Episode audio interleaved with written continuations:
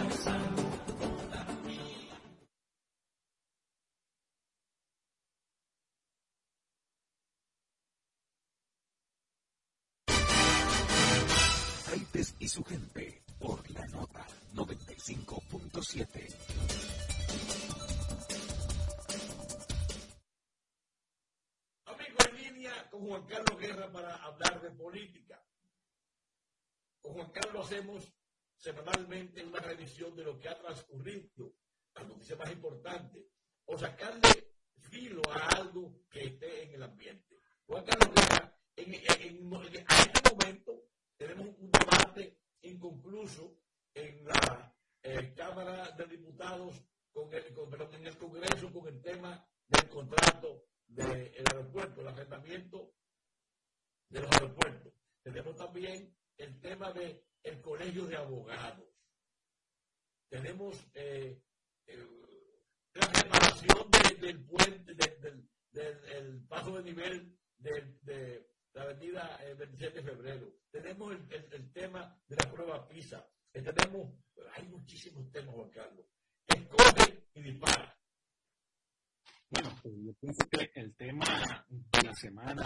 sin lugar a dudas lo que ocurrió en el Colegio de Abogados de la República Dominicana. Por varios elementos. El primero es obviamente el resultado que dio eh, como vencedor a lo, al candidato de la alianza opositora Rescate RD. Y para comenzar con la lectura más suave de todo esto, que es la lectura política, pues evidentemente que aquí hay eh, un camino que empieza a marcarse. Porque fíjense que eh, esta alianza que se hizo, digamos, de manera eh, accidentada, al final del camino, la sumatoria de los votos de PRD, PLD y Fuerza del Pueblo, pues derrotaron al candidato del gobierno y yo pienso que esta puede ser una proyección importante. Sobre todo porque cuando uno conoce el resultado nacional, pero cuando usted se va a los resultados por demarcación, eh, la cosa es más fuerte. Por ejemplo, el candidato Trajano Potentini, que era candidato apoyado por la Fuerza del Pueblo, en la provincia de Santiago ganó solo, sin alianza. Eh, sin sumar los votos de los demás partidos aliados, ya él tenía mayoría. Y así en otras demarcaciones se vio expresado eso. Y la gente dirá, bueno, esto es un gremio de abogados, pero sucede que por la naturaleza misma de la profesión de abogado, yo pienso que este es el gremio en el que, mayor se parece al movimiento del electorado, porque eh, el abogado eh, tiene que ver con todo y es un elemento que está eh, inmiscuido en la sociedad dominicana. Ahora, eh, para mí, al margen de esta cosa que yo pienso que es importante, pero lo que menos debe llamar la atención, pero lo que más me llama la atención son dos hechos que yo pienso que deberían alarmarnos a todos. El primero es la militarización que hizo el gobierno dominicano del Colegio de Abogados paralizaron el conteo de los votos manu militari eh, para evitar que se diera el resultado que al final se dio. Y ese es un atentado eh, evidente contra la democracia, contra la libertad de expresión, la toma militar y política del, Colegio de Abogados. Recordemos que el primer vicepresidente del PRM, eh, Olivares, se apersonó con, un grupo de dirigentes de ese partido reclamar el triunfo y a decir que su candidato, que el PRM había ganado, y lo dijo así textualmente, el PRM ganó el Colegio de Abogados con alianza o sin alianza. Evidentemente que el resultado posterior lo que ha revelado que había la intención de subvertir eso usando la fuerza pública, lo cual es reprochable. La segunda cosa que, y, fíjense que eh, cuando usted pensaba que esto era alarmante, lo que voy a decir ahora alarma más. Que públicamente un candidato diga, como era el, a quien llevaba el periodo de candidato, el abogado Diego José García, haya dicho de manera pública en un medio de alta difusión nacional que él había pactado con el candidato del PRM, lo dijo así como lo estoy diciendo. Bueno, están los videos. Un acuerdo en el que le garantizaban pensiones y 5 millones de pesos, pero que nada más le habían dado 4. Entonces, y, aquí, yo me pregunto, ¿por qué la sociedad no ha reaccionado, sobre todo los medios de comunicación? Aquí voy con el tercer hecho que más alarma de todo. Eh, ¿Por qué no reaccionamos airados a esto, porque evidentemente que estamos viendo, hemos siempre visto denuncias de que fulano se compra o de que fulano eh, se vende, pero no habíamos, no habíamos visto a nadie admitirlo de manera pública y poniendo montos de manera descarada.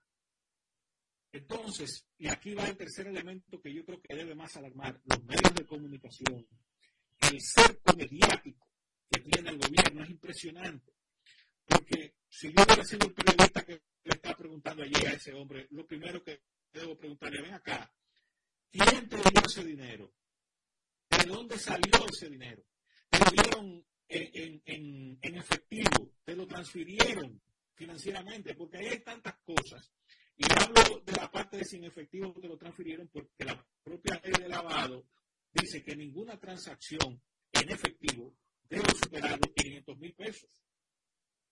Entonces, esa operación, eh, ¿cómo se hizo? En efectivo, por transferencia financiera. Si fue por transferencia financiera, eh, ¿de qué cuenta salió? ¿Cuál es el origen de esos fondos?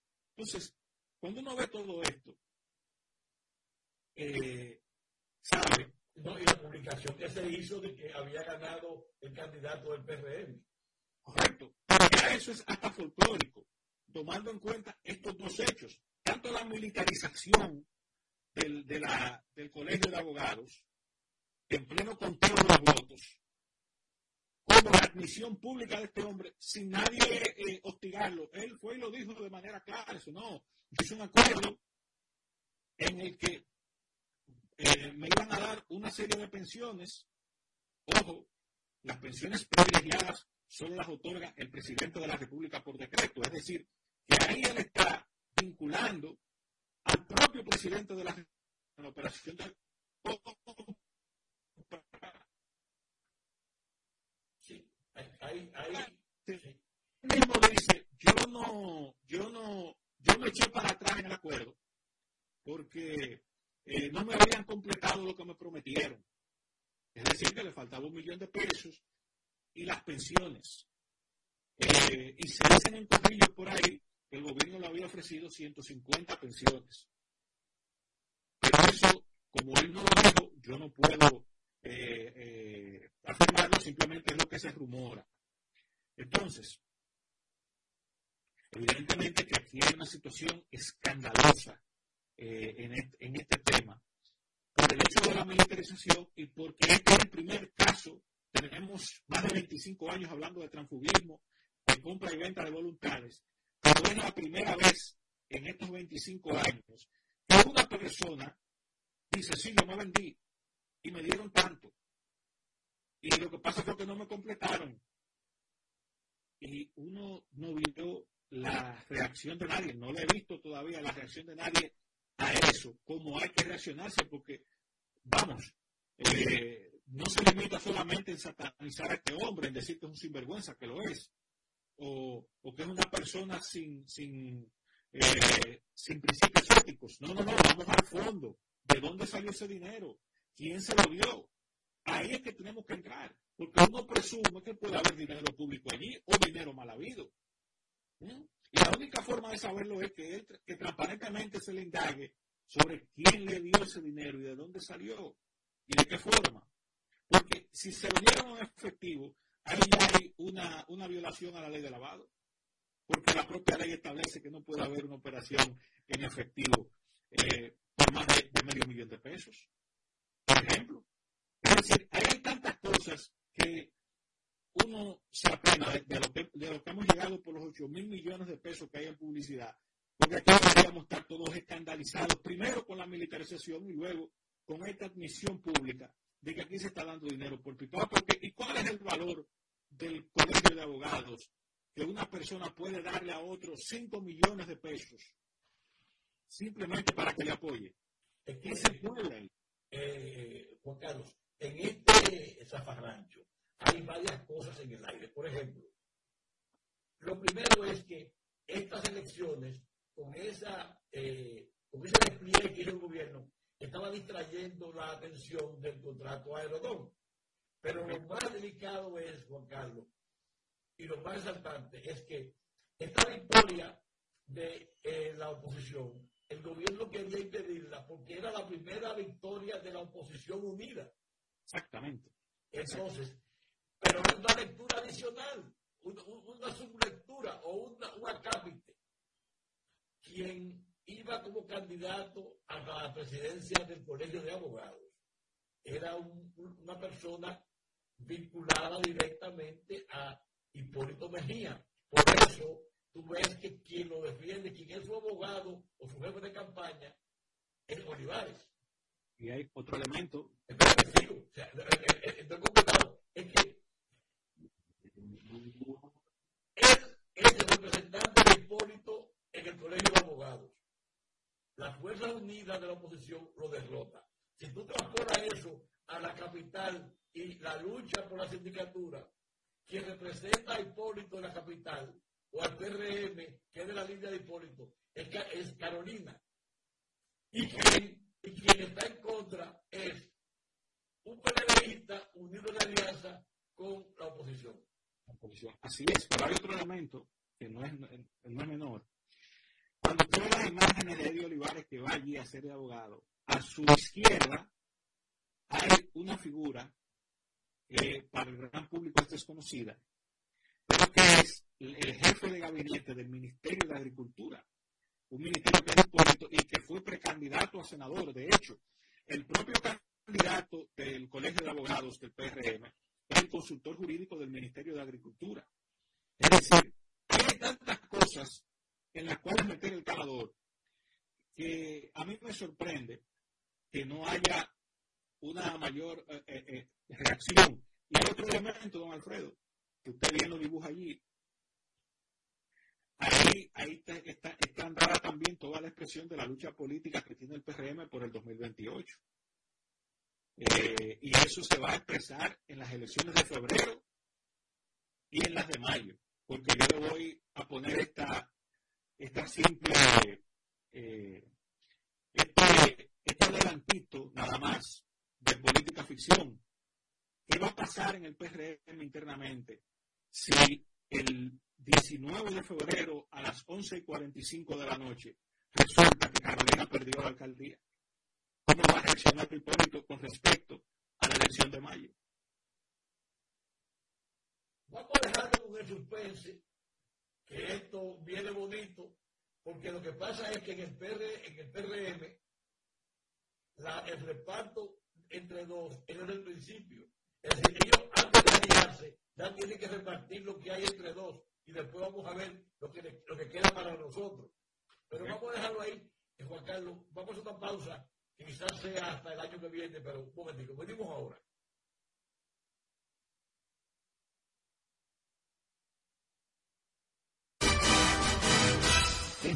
Opiniones, comentarios, frentes y su gente por la nota 95.7.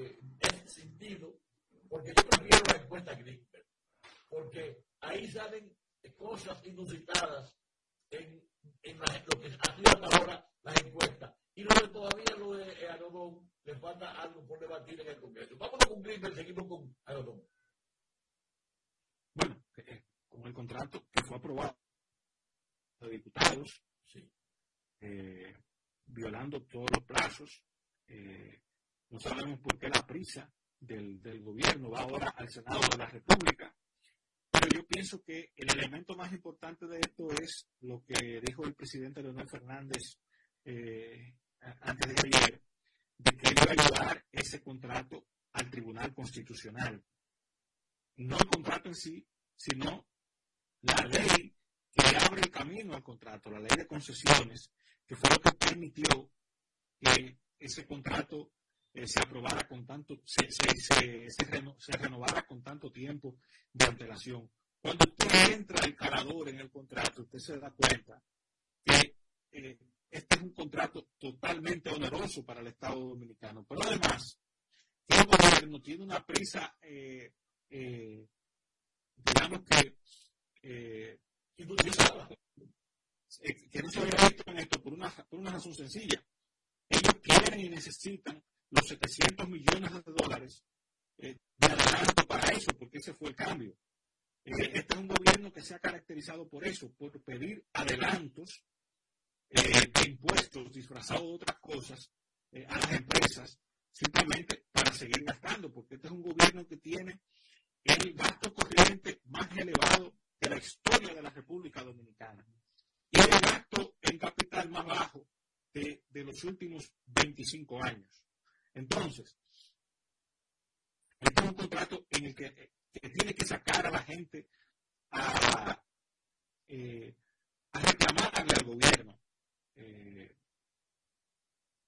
por cómo se ha eh, relajado con la, con la, primero con la inteligencia de todos nosotros y segundo, con el interés nacional, porque le estamos dando 37 años más simplemente por el deseo de una reelección. O sea, el gobierno quiere con ese contrato, como dijo el presidente Fernández, comprar la reelección. En eso, de eso se trata. Y de hecho, hay un elemento importante. ¿Por qué? Y aquí afecta a la propia naturaleza. Los fondos derivados del contrato, de los contratos de este tipo, se supone que deben ir en función de mejorar la infraestructura de los aeropuertos, ¿correcto? Presidente lo que ha hecho es ofrecer, entre comillas, una serie de obras que ninguna tiene que ver con los aeropuertos. Una cosa eh, eh, eh, impresionante. no, y además, en la estructura del contrato es, donde está lo oneroso, de que el gobierno se hace cargo de todos los desmanes que puede hacer el, el, alquilador de, los aeropuertos. Pero todo, eso ha sido pasado por alto. En 15 días los diputados han eh, eh, leído y discutido un documento voluminoso y, complejo, algo nunca visto, no se ha debatido en, el público, no ha habido vistas públicas, no ha habido nada, es algo que se ha cocinado. Es más, a los diputados se les entregó el informe por 24 horas, tráiganlo, mañana discutimos, un, un informe de un contrato que involucra varios aeropuertos. En 24 horas los diputados tenían que tener conocimiento de él y aprobarlo. Es, es a todas luces, es a todas luces una tropelía, una, eh, un asalto a mano armada, lo que han hecho los del gobierno. Totalmente, totalmente. Y eh, hay un dato importante, y es que el gobierno a la aprobación de ese contrato a la Cámara de Diputados justamente con los diputados tránsfugas. Ellos ganaron la diferencia. Los diputados que han venido adquiriendo en el último, eh, en los últimos meses fueron los que dieron la diferencia porque hasta el presidente de la Cámara de Diputados tuvo que tumbar la sesión varias veces porque eh, el número no le daba para eso.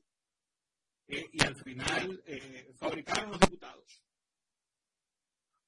Eh, Juan Carlos, antes que se me acabe el tiempo, eh, dime qué, qué, qué opinas sobre la encuesta de Greenberg, del Diario Libre. Mire, yo personalmente tengo una hipótesis de que ya las encuestas eh, no sirven para eh, su, su, efectividad para, para, medir el ánimo de la gente. Eh, ya no, es tan, tan infiel. Ahora, tomando en cuenta de que esta es eh, la única encuesta que queda en manos eh, en, la, modalidad pasada, que era un periódico que patrocinaba esta, es la única que queda por, eh, eh, italiano y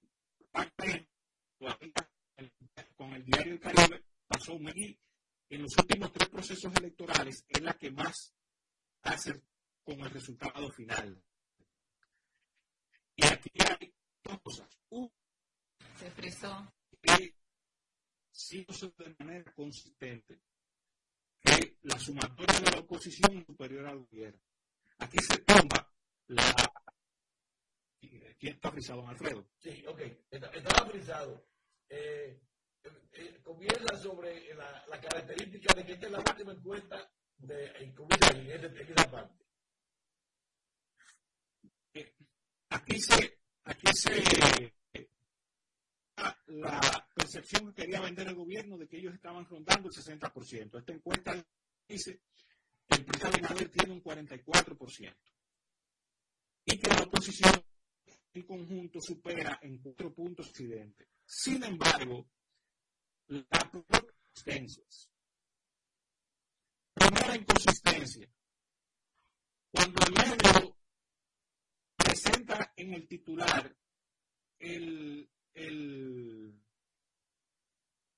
el número de los probables votantes, y póngale comillas a eso, ese número de probables votantes, por arte de magia, nada más eh, del presidente.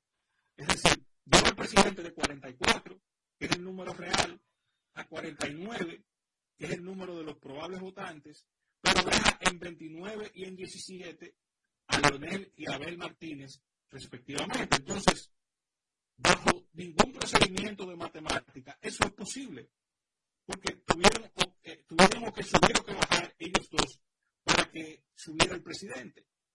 No hay una fórmula que suba uno y deja a los otros iguales en, en, la denominada ponderación. Esa es la primera. Ahora, la segunda inconsistencia, que yo creo que es la más importante, es la siguiente. Cuando se distribuye la muestra en función de los ingresos de la gente, dice que entre las personas que ganan menos de 150 mil pesos al año, es decir, el grueso de la población, el presidente Abinader tiene 36 puntos, Leonel Fernández tiene 33 y Abel Martínez 21. Y que de 150 mil hacia arriba, el presidente Abinader anda entre 48 y 49.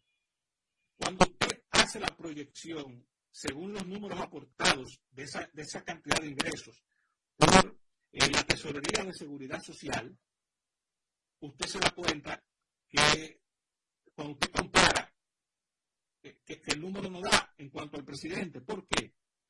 Porque no es posible que usted teniendo una votación tan cercana en el grueso de la población, que es lo que ganan menos de 150 mil pesos, para que la gente lo entienda, el 70%, y esto es un dato, el 70% de los dominicanos, eh, perdón, el 86% de los dominicanos gana menos de 150 de mil pesos al año y solo el, el 14%, el 11% gana más de 150 y menos de 400 mil pesos al año.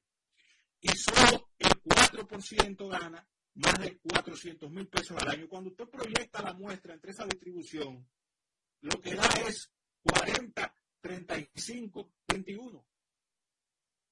Es decir, que ahí o hubo un diseño muestral mal tomado hubo una manipulación de eso. Es decir, esta encuesta demuestra dos cosas.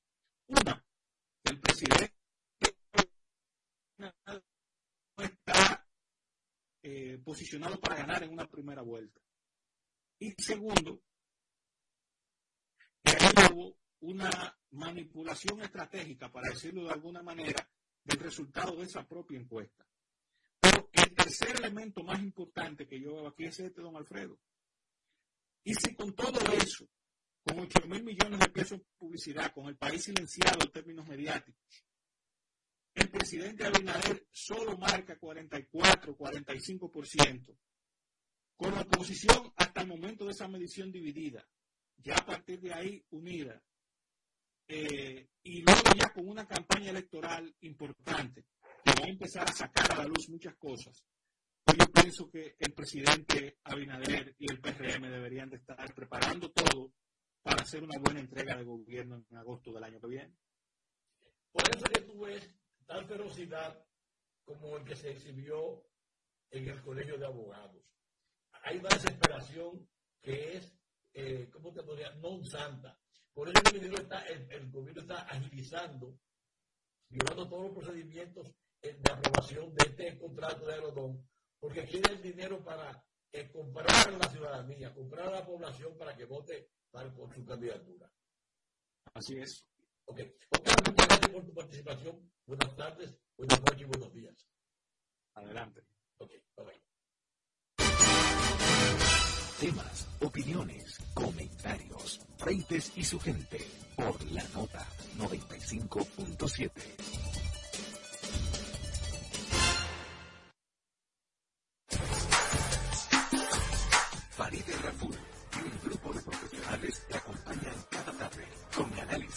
entrevistas, comentarios y toda la actualidad nacional e internacional.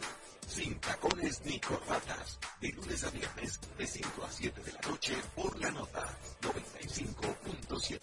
Conoce de todo. Sigue en sintonía con Freites y su gente por la nota. Hola amigos, tengo ya en línea al doctor Virgilio Malagón, como ustedes conocen, el reputado economista internacional, asesor y el coach. Con Malagón vamos a, a- a irnos al a la situación presente de la política nacional y, como siempre, esperando sus mayores y mejores aportes. Doctor Malagón, buenas tardes, buenas noches, muy buenos días. Muy buenas tardes, buenas noches buenos días también a todos los amigos que nos escuchan en el territorio nacional y como dicen los poetas, allende los mares, más allá de nuestras fronteras. Nada, eh, hermano eh, nos estamos acercando a una vorágine un poco complicada, donde unos quieren quedarse y otros quieren encaramarse. Y cuando eso es así, obviamente, que todo el mundo tiene que defender su impronta, su, su accionar, y se basan en mecanismos, entre ellos las encuestas, que obviamente por su naturaleza, vamos a decir, estimatoria, o sea, errática, en este caso, pues pueden dar resultados cerca, igual o muy lejos a lo que espera cada candidato. Doctor Malagón, la- las estadísticas son eh, y las encuestas son instrumentos de trabajo de gente como usted. Sí, cómo no. Entonces, eh, cuando usted le entregan un, un pliego con elementos estadísticos, usted desbroza eso y hace su aporte. Quisiera que, si es posible, si usted tiene eh, los aportes hechos ya, los cálculos hechos ya en torno a la Greenberg del Diario Libre, que nos aportara sus, eh, su punto de vista. Fíjate, desgraciadamente, eh, muy pocos encuestadores publican la metodología que usan para realizar sus encuestas. Entonces, a veces a los investigadores sociales, como un suscrito, nos resulta un poco cuesta arriba emitir juicios a posteriori. Ahora bien, ¿qué pasa? Eh, hay cosas que no se dan por el azar, eso no es verdad. Cuando hay coincidencia en cómo las tendencias y los sentires de la población van cambiando de encuesta a encuesta, eso sí es un indicador muy poderoso. ¿Por qué digo esto?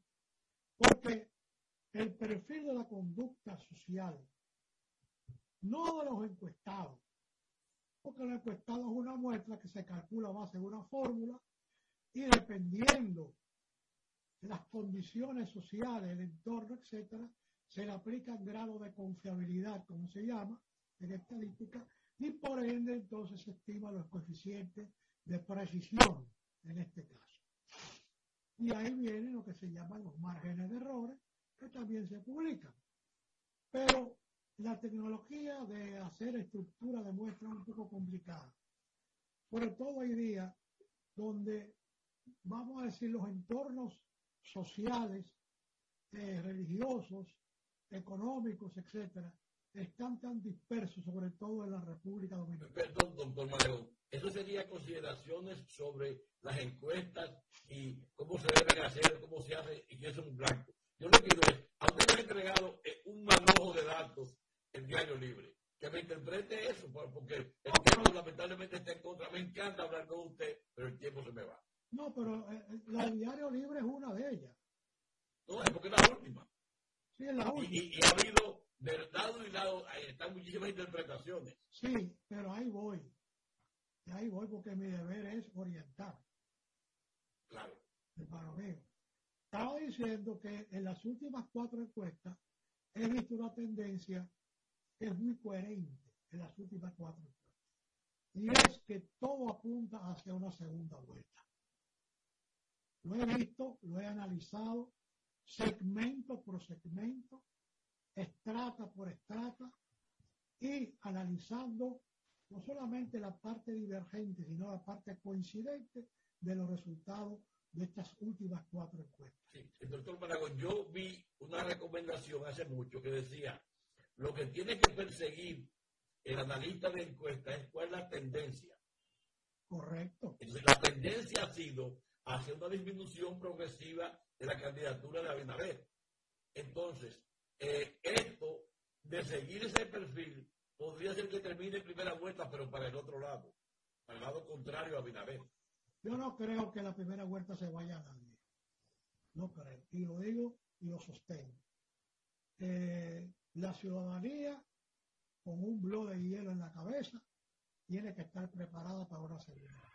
Pero ¿no eso resultó curioso que Diario Libre auscultara a la población poniendo a Abinader a ser evaluado en segunda vuelta?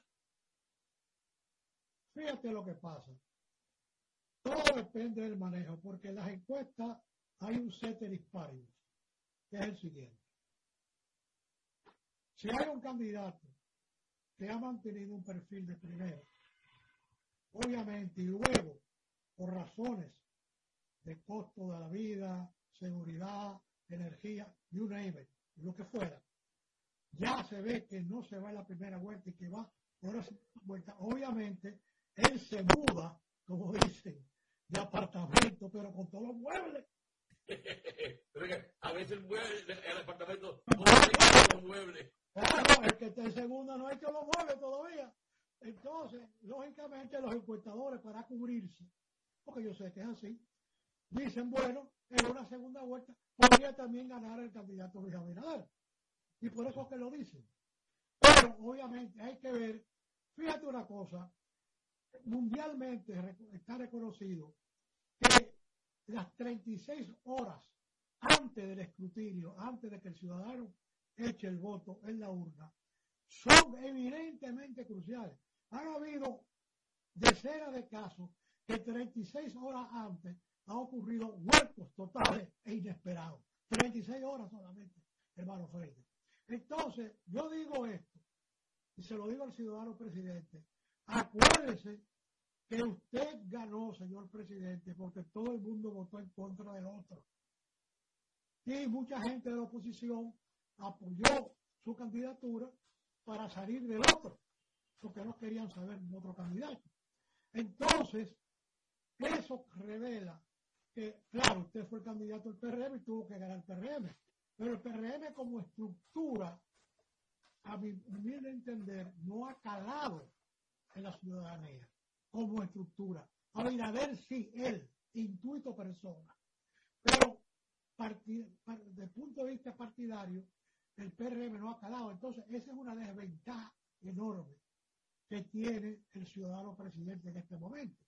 Porque en otras elecciones del pasado, por ejemplo, Balaguer, Balaguer tenía un partido que era reformista y era un partido sólido, comprometido, y se- o sea, era otra estructura. Entonces, digo esto porque, repito, en las últimas cuatro encuestas he visto que hay una tendencia a que se ocurra una segunda vuelta. Claro, Abinader va a una segunda vuelta, como dije, a, la a- a otro apartamento, pero con todos los muebles ya. El doctor Fernando y Abel tienen que amoblar la casa, lo cual es mucho más oneroso. El ciudadano presidente va con una estructura de poder económico detrás a una segunda vuelta y es posible que gane una segunda vuelta. Por eso fue que el Diario Libre dijo eso, para cubrirse. Lo cual yo no lo critico, porque así que se trabaja las encuestas. Doctor Maragón, usted ha dicho que usted está consciente de que va a ser, va a ser que hay dos vueltas. Sí, yo estoy consciente de que vamos a una segunda vuelta. Entonces, una segunda vuelta tiene un agregado inusitado y es que mientras ahora, si, si la, los votos individuales por partido hacen, provocan que haya una segunda vuelta, hay un acuerdo ya hecho entre los tres entre todos los tres partidos fuertes, los tres partidos grandes, mediante el cual el que de los dos partidos quede en segundo, como segundo lugar del total, sumaría sus votos a ese. es decir, habría una suma, PLD, Fuerza del Pueblo, PLD, PLD, Fuerza del, Fuerza del Pueblo, que sumados, naturalmente, que son más que Abinader. Claro, eso sería en el país de Alicia de la familia. Pero tú sabes muy bien que esa es una alianza muerta porque hay muchos intereses. Ahí está Miguel Vargas, que no es un fly. Ahí están otros del PLD, que no son un fly. Y la Fuerza del Pueblo, que es el jamón entre dos lonjas de queso.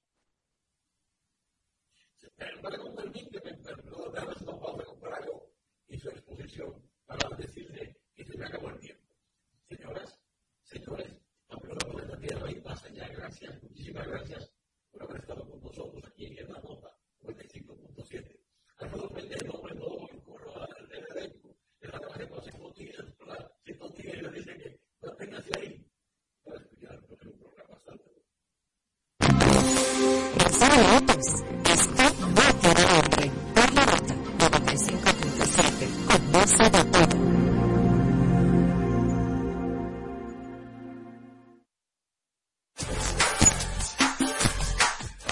Por la nota 95.7, con voz de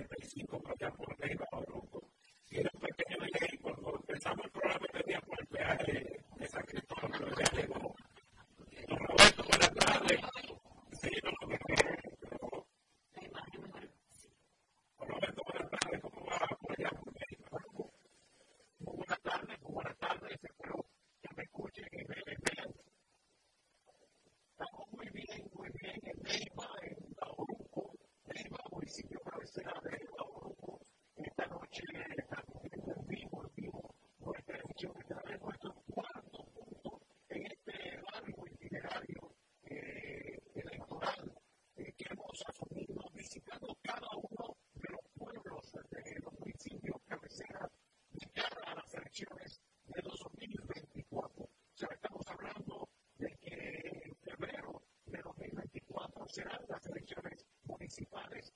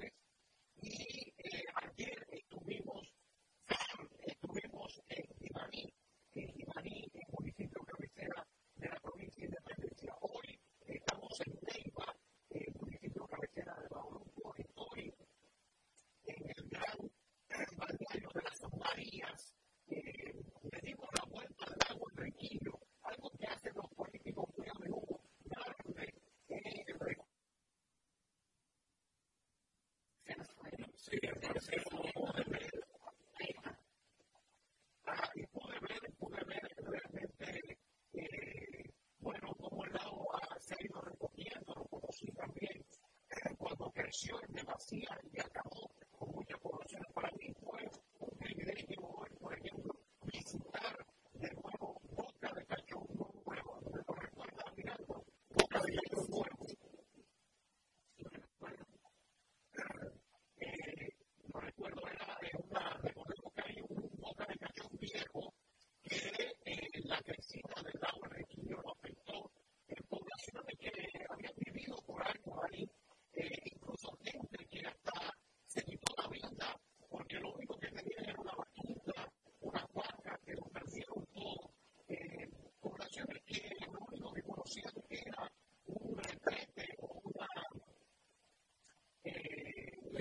letrina